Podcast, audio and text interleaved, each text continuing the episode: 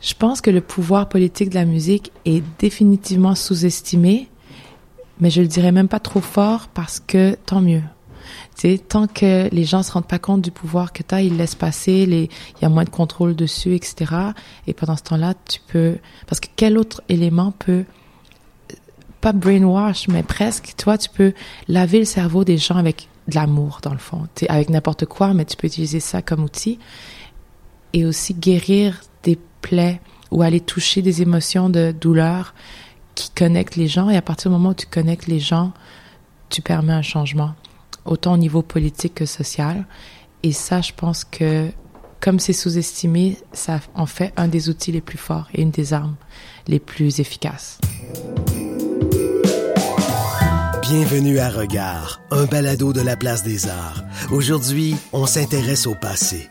Avec les auteurs, compositeurs, interprètes Dominique Fessémé, Emrical et Marie-Jo Thériault, on pose la question jusqu'à quel point peut-on demeurer fidèle à nos racines tout en se taillant une place dans le paysage musical québécois?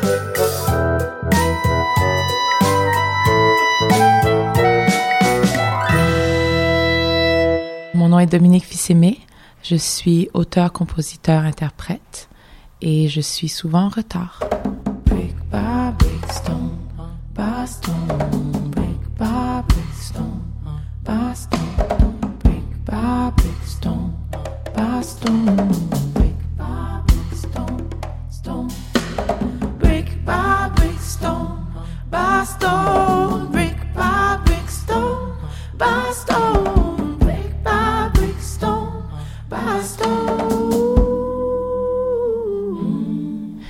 Pour moi, quand on me demande ça fait combien de temps je fais de la musique, ça, ma réponse est toujours en fait, je pense que tout le monde en fait depuis qu'ils sont nés, parce qu'on a commencé en criant, sais, un premier cri. Après, ça a toujours été présent, donc c'était comme des, une histoire d'amour aller-retour quand j'étais jeune, à l'école, tu fais les talent shows, tu fais les petits spectacles. Euh, vers 17-18, j'ai commencé un peu à collaborer dans des studios avec des rappeurs. Puis j'ai mis ça complètement de côté, pas mal toutes, euh, toutes les années d'université pour me concentrer sur quelque chose de sérieux, entre guillemets. J'ai fait plein d'études d'abord un peu plus artistiques. Donc c'était, je fais design de mode, j'ai fait philo, euh, j'ai fait relations publiques. Après, je suis tombée en psycho. Et après, j'ai travaillé en psycho. Mais au début, tu l'impression que tout est disparate. En réalité, c'est la même chose. C'est toujours, ça revenait toujours à l'art et l'humain, le besoin d'exprimer quelque chose d'une manière ou d'une autre. Et c'est comme si je cherchais mes outils.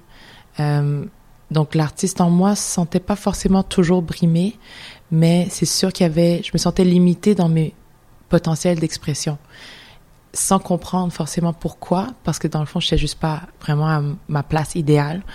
Mais le but restait toujours le même de créer des choses qui feraient plaisir ou qui feraient du bien aux gens, de communiquer, d'aider les gens à communiquer, de puis ensuite d'essayer de guérir un peu comme le côté euh, guérison mentale. Tu sais, la psycho, c'est vraiment donner la même importance à l'esprit qu'on donne au corps, ce qui est pas encore le fait assez présent dans la société, c'est pas encore assez présent.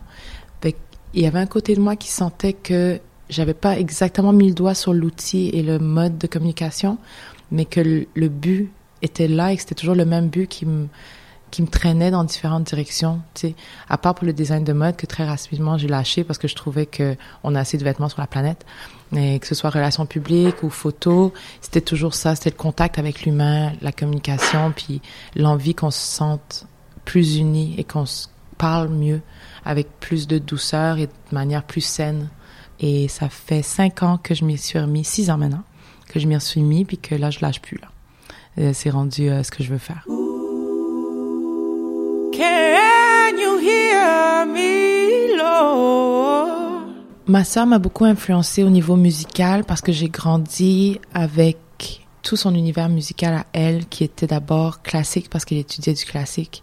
Elle était euh, pianiste et elle était rendue à l'opéra, euh, en musique en fait, opéra à l'Université de Montréal. Fait que ça pour moi c'était déjà assez fascinant de la regarder aller, mais je voyais pas forcément moi mon chemin, mais je savais que c'était une passion puis que c'était quelque chose qui venait vraiment chercher tous les genres. Puis même l'opéra, j'aurais pas cru à Saja, tu sais, t'as 14-15 ans, euh, que ça pourrait autant te faire vibrer, mais elle m'a vraiment montré comment autant euh, du classique que du pop, que du jazz, que du blues, c'est la même chose, puis c'est la même émotion, mais différemment exprimée des fois, ou différentes émotions, mais juste à différents moments, dans différents contextes.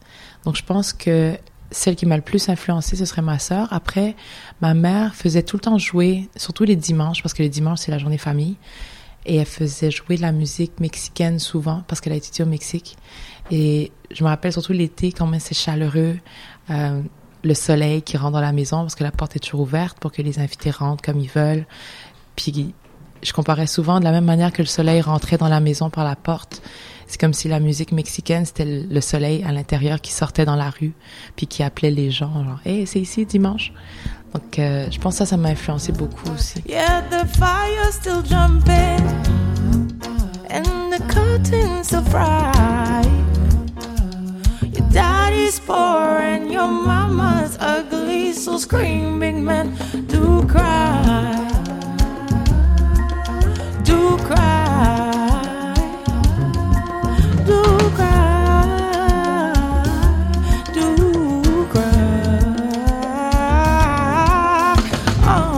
Le jazz et le blues, quand j'ai commencé à regarder euh, les origines et les racines historiques pour pouvoir créer ma trilogie, dans le fond, qui appuie là-dessus, avant de regarder, ben, en fait, je regardais l'histoire dans les faits et après, j'ai voulu m'attarder plus sur les émotions et les douleurs qui peuvent en découler. Parce qu'à partir de ce moment-là, quand tu trouves la blessure, c'est là que tu peux la guérir. Et c'est là que tu peux amener les éléments nécessaires, les mots, les, les énergies, les fréquences nécessaires. Et c'est là que je me suis rendu compte à quel point la musique, dans le fond, elle avait juste été comme un miroir de la société à ce moment, un miroir des émotions qui vivaient. Donc, quand t'as le blues, t'avais la lourdeur du silence, la douleur. T'avais vraiment tous les éléments de leur moment historique, de ce qui se passait, de ce qu'ils vivaient. Et c'est comme s'ils avaient trouvé un endroit à eux pour l'exprimer et laisser des traces et des, des, des souvenirs de ça à travers le temps qui nous sont restés parce que c'est des émotions et des moments historiques tellement lourds et blessants que ça va pas se guérir en deux minutes. Donc c'était déjà le début du processus de guérison, de créer cette musique et quelque part avec son sa transmission à travers le temps, espérer qu'on le reproduise pas vu qu'on a des exemples de qu'est-ce que ça a été.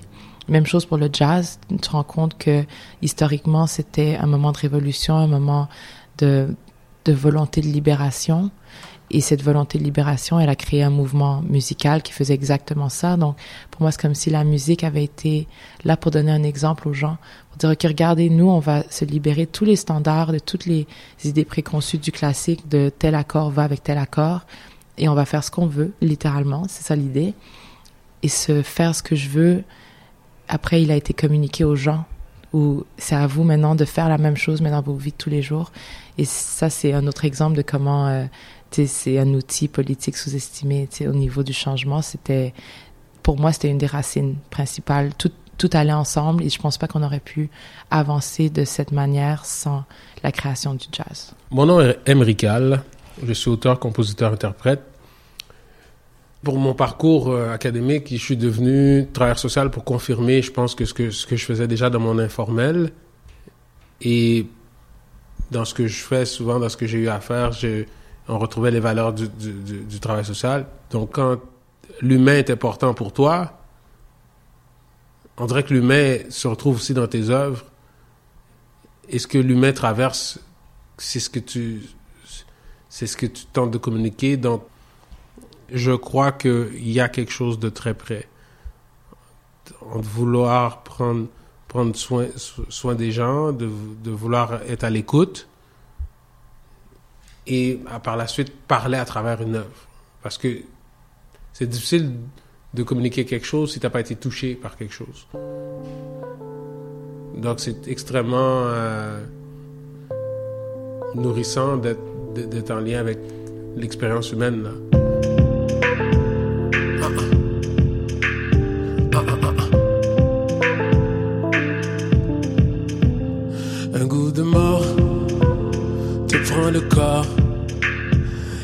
Un goût de vie dans l'esprit et tu t'oublies. Il y a des chansons, je sais même pas c'est quoi les paroles, mais juste l'air est là parce que c'était rock détente. J'y étais là puis jouais non-stop, non-stop à la maison. Mon père écoutait ça, ça joue, ça joue. Mais quand il écoutait pas ses vinyles de euh, Frédéric François, Sardou, Nana Mouskouri, euh, euh, la radio jouait. C'était rock détente. Je pense que chez moi, on avait le problème avec le silence. Fait qu'il fallait que la radio joue. Parce que de contexte un peu je sais pas, dysfonctionnel nous a peut-être poussé à une interprétation que le silence c'était le danger. Et que si la musique joue, ben, c'est notre réalité qui vient nous visiter ou bien bercer ce silence, donc le rendre moins lourd, moins, moins, moins intenable. Mais je pense que dans les moments d'enjaillement, de, ou pas, je pense qu'il y a des fois où ce qui jouait, c'était, c'est des balades euh, en créole, euh, sa musique en créole, c'est, il y avait du NC des Roses, Joe Jack. Il y avait. Pour avoir des, disques de tabou combo qui jouent, Cassav. Et ça, c'est venu quelque part. Là. Il y a beaucoup d'événements quand j'y allais. Les fameuses euh, chansons Zouk Compas, les gens se mettent à danser ensemble, la belle poésie sur musique, euh, sur musique euh, langoureuse. Donc, je pense que c'est ça aussi, ça fait partie du, du, du, buffet, de, de, de, de, l'arsenal de choses qui peut-être ont construit mon, mon, construit mon identité artistique. À quel degré, je, je, je pense, j'en suis pas toujours, totalement conscient. Mais je remarque qu'il y a beaucoup, il y a beaucoup de chansons que il y a comme une syncopation, si je peux dire, où il y a comme un, leitmotiv un peu euh, latin. Souvent, j'ai des beats genre.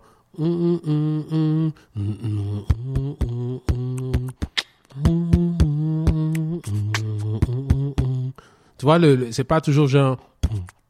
Tu sais, c'est pas toujours. Tu sais, c'est comme j'ai besoin du et là, j'ai besoin du. Tu sais, j'ai besoin de d'une contretemps là. J'ai besoin d'une petite instabilité. Que je veux dire? je sais pas. Puis là, ça, je peux pas dire que, je l'ai pris d'M&M ou je l'ai pris de X ou Y. Mais il y a ce truc-là que, que j'ai besoin pour me grounder euh, au niveau rythmique. Et puis moi, je, suis- je, je suis très rhythm driven plus que peut-être melody driven. Beaucoup de choses passent par le rythme. Donc le tambour, il y en a qui vont dire straight up le tambour, euh, la percussion. Donc même dans les instruments avec lesquels je me sentais plus à l'aise, c'était souvent la batterie. Le... À un moment donné, quand je suis passé, j'ai fait un certain temps dans les cadets de l'air, c'était les percussions encore.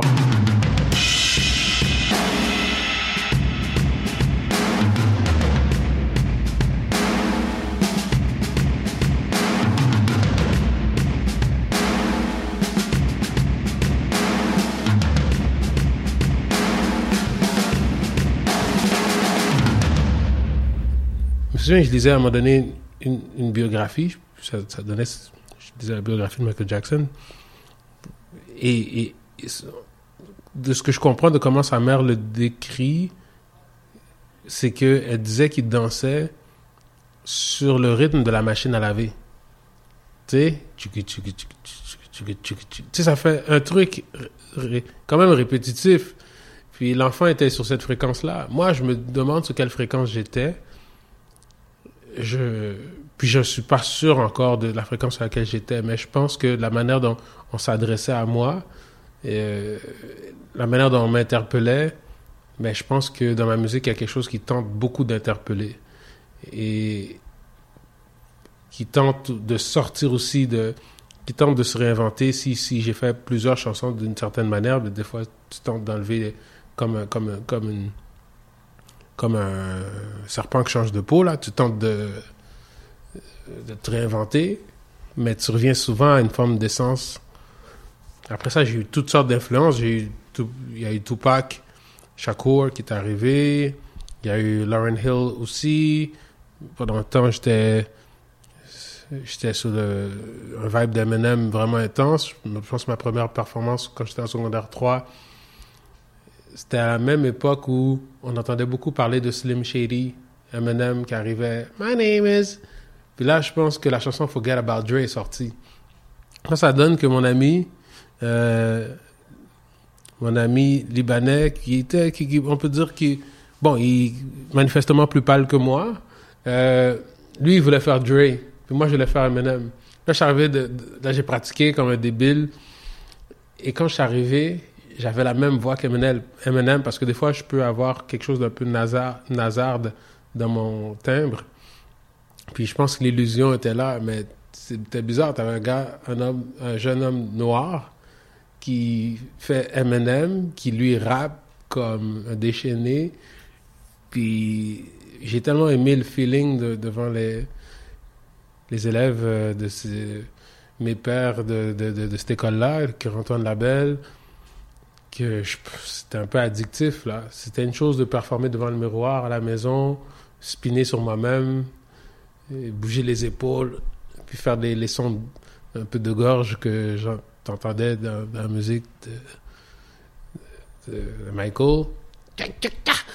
Des, des délires comme ça. Je m'appelle Marie-Jo Thériault.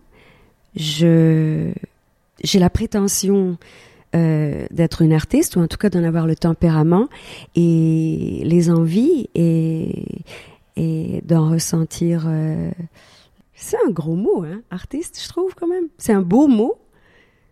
C'est un enfantement. Être un artiste, c'est mettre au monde quelque chose, quelque chose de formidable, mais c'est mystérieux, non? Ben, ma mère écrivait des chansons. C'était, c'était, elle écrivait des chansons, elle chantait dans des événements. euh, j'allais la voir faire ça, mais ma mère était quelqu'un de très concret, très ancré dans, dans les mouvements sociaux des années 70. Donc, euh, elle portait une magnifique robe longue et puis elle chantait, mais c'était beaucoup euh, dans la polarisation de... J'ai vu une chanson que, qu'elle chantait, qu'elle écrivait, qui était... euh, c'était un événement qui s'appelait le Frolic acadien. Puis euh, c'était une chanson qui parlait du maire euh, de la ville de Moncton, qui était très bigot, anglophone à l'époque. Puis c'était si vous voulez, c'était une espèce de chanson un peu à la Bolduc finalement. Tu sais, si vous voulez froliquer, froliquer comme il faut, il faut savoir turluter jusqu'au haut du ruisseau. Il y a un maire dans notre ville qui sait qu'on parle de lui, montrons-lui au prochain scrutin que de lui on n'a pas besoin. Mais c'est genre très comme ça, c'est. Um, où il y avait où il y avait des trucs qui étaient très lyriques, elle pouvait être très lyrique. Euh, j'aimais beaucoup ça, mais je j'aimais ça beaucoup parce que c'était ma mère. Euh, moi, j'étais beaucoup plus lunaire, beaucoup plus euh, insaisissable. Euh, c'était quelqu'un de très concret, ma mère. Donc, je, les choses que je faisais, je les faisais vraiment tout bas. C'était plus des lignes mélodiques. J'étais vraiment plutôt mélodiste. Et, et c'est beaucoup plus tard que j'ai que j'ai comme tu sais genre j'ai pas je connaissais pas euh, Barbara, je connaissais pas Nina Simone, je connaissais pas euh, toutes ces grandes chanteuses qui qui, qui plus tard euh, ont été des des enfin, pas, pas, que les femmes d'ailleurs, je veux dire, tu sais, je veux dire, il y avait pas, il y avait pas Jacques Higelin, il y avait pas euh, euh, Tom Waits, enfin des choses qui, qui ont été vraiment des choses qui m'ont vraiment rentré dedans hein, d'une manière féroce. Mais euh, il y avait pas tout ça, il y avait, il y avait des, il y avait juste euh, une expression timide. Euh, je sais pas si j'aurais appelé ça écrire des chansons. Il y avait un petit peu de voix, un petit peu de voix. Mais c'était pas c'était pas j'avais pas vraiment une manière de m'identifier à la à la chanteuse je voulais euh, tu sais on avait un album d'harmonium ben je dessinais les les petits papillons qu'il y avait sur la, la pochette euh, c'est ça que je faisais. Après ça je voulais je voulais faire du théâtre je voulais faire un tas de trucs. Je sais pas si je me considérais chanteuse. Quand on était petit, euh, bon, il y avait la ville de Moncton, mais on passait aussi nos étés euh, à Cocagne qui était un, petit village euh, à 30 minutes de Moncton, euh, où il y avait la mer. Et pour moi, euh, la ville de Moncton, c'était pas euh, l'Acadie, l'Acadie, l'Acadie. Je pense que quand on est un enfant, on pense pas comme ça.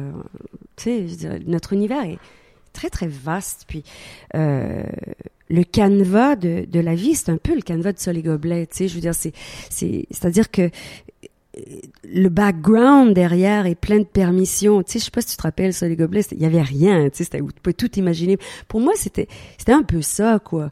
Euh, sais, j'avais ma petite chambre à coucher où je passais pas mal de temps euh, parce que j'avais trois frères qui, étaient un peu entre eux et puis moi j'étais dans un espèce d'univers de poupée que j'aimais beaucoup.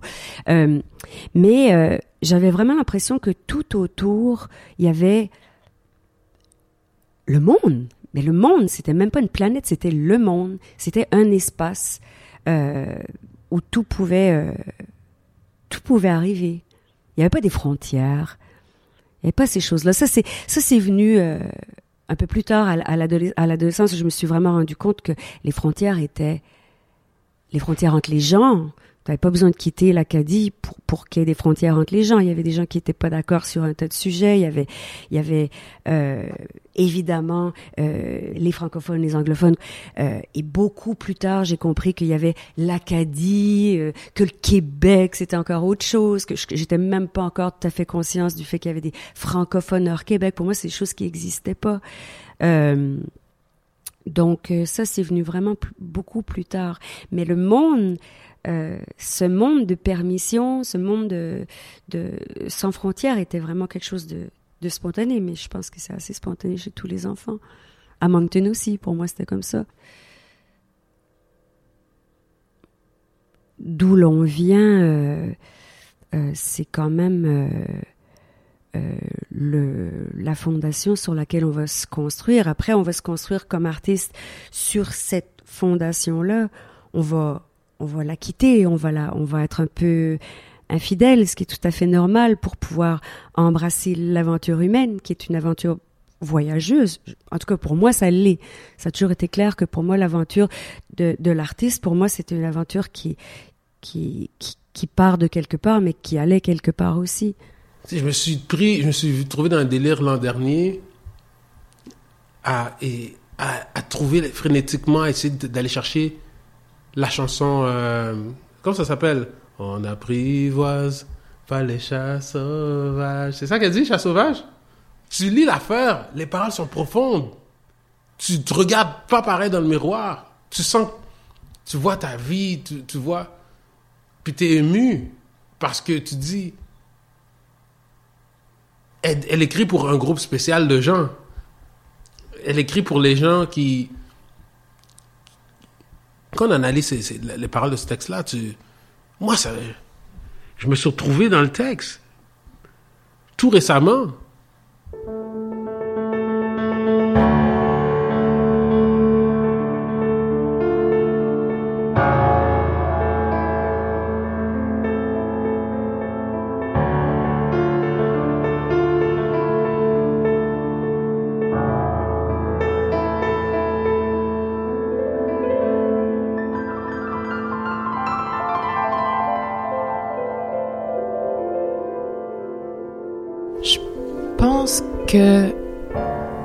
Les origines de mes parents n'ont pas forcément influencé tant que ça. C'est vraiment les personnes qui sont et leur ouverture à plusieurs styles musicaux. Donc, pour moi, la musique des Caraïbes, c'était juste un autre son chaleureux qui était rejoint, qui rejoignait plus pour moi la danse et euh, la joie et le côté un peu famille, mais c'était pas c'est pas des sonorités qui m'ont marqué autant que B.B. King par exemple ou euh, Césaria Evora. Donc c'est là que tu te rends compte que peu importe d'où tu viens, n'importe qui, n'importe où peut venir te rejoindre et que t'es pas attaché, lié à tes racines. Elles sont là, elles seront toujours en toi. Et après, tu as le droit de t'épanouir en écoutant différents styles et en, en t'abreuvant de d'autres cultures. Moi, j'ai jamais senti cette pression-là. J'ai jamais laissé, si tu veux, cette pression-là devenir un leitmotiv ou bien un, code, un code de conduite ou bien une, une marche à suivre ou bien une espèce de nécessité morale de faire les choses d'une certaine manière parce que l'on vient de quelque part. Quand je suis arrivée à Montréal euh, à 17 ans, je j'ai pas voulu me sentir rassurée avec euh, toutes mes amies acadiens expatriés qui vivaient à Montréal. Tu vois, j'ai eu envie de de voilà où, voilà où je suis. Qu'est-ce que ah, waouh c'est excitant. Qu'est-ce que voilà. Tu vois c'était tout tout tout ce qui était nouvelle saveur tout ce qui était tout ça m'excitait. Ça me faisait du bonheur. Et j'avais et j'avais envie de d'être poreuse par rapport à ça. J'avais c'était vraiment euh, euh, pas euh, une contrainte pour moi. Au contraire c'est waouh. Allons-y. Mais aussi, je pense que dans ma démarche, on voit, on entend de, que- quelque chose de, créole, quelque chose de afro-caribéen, dans le sens où, moi, quand je me faisais chicaner, c'était en créole. Donc, euh, je pense que quand je rappe en créole, j'essaie d'aller retrouver cette fréquence de comment, quand je me faisais chicaner. Parce que c'était un bon rythme.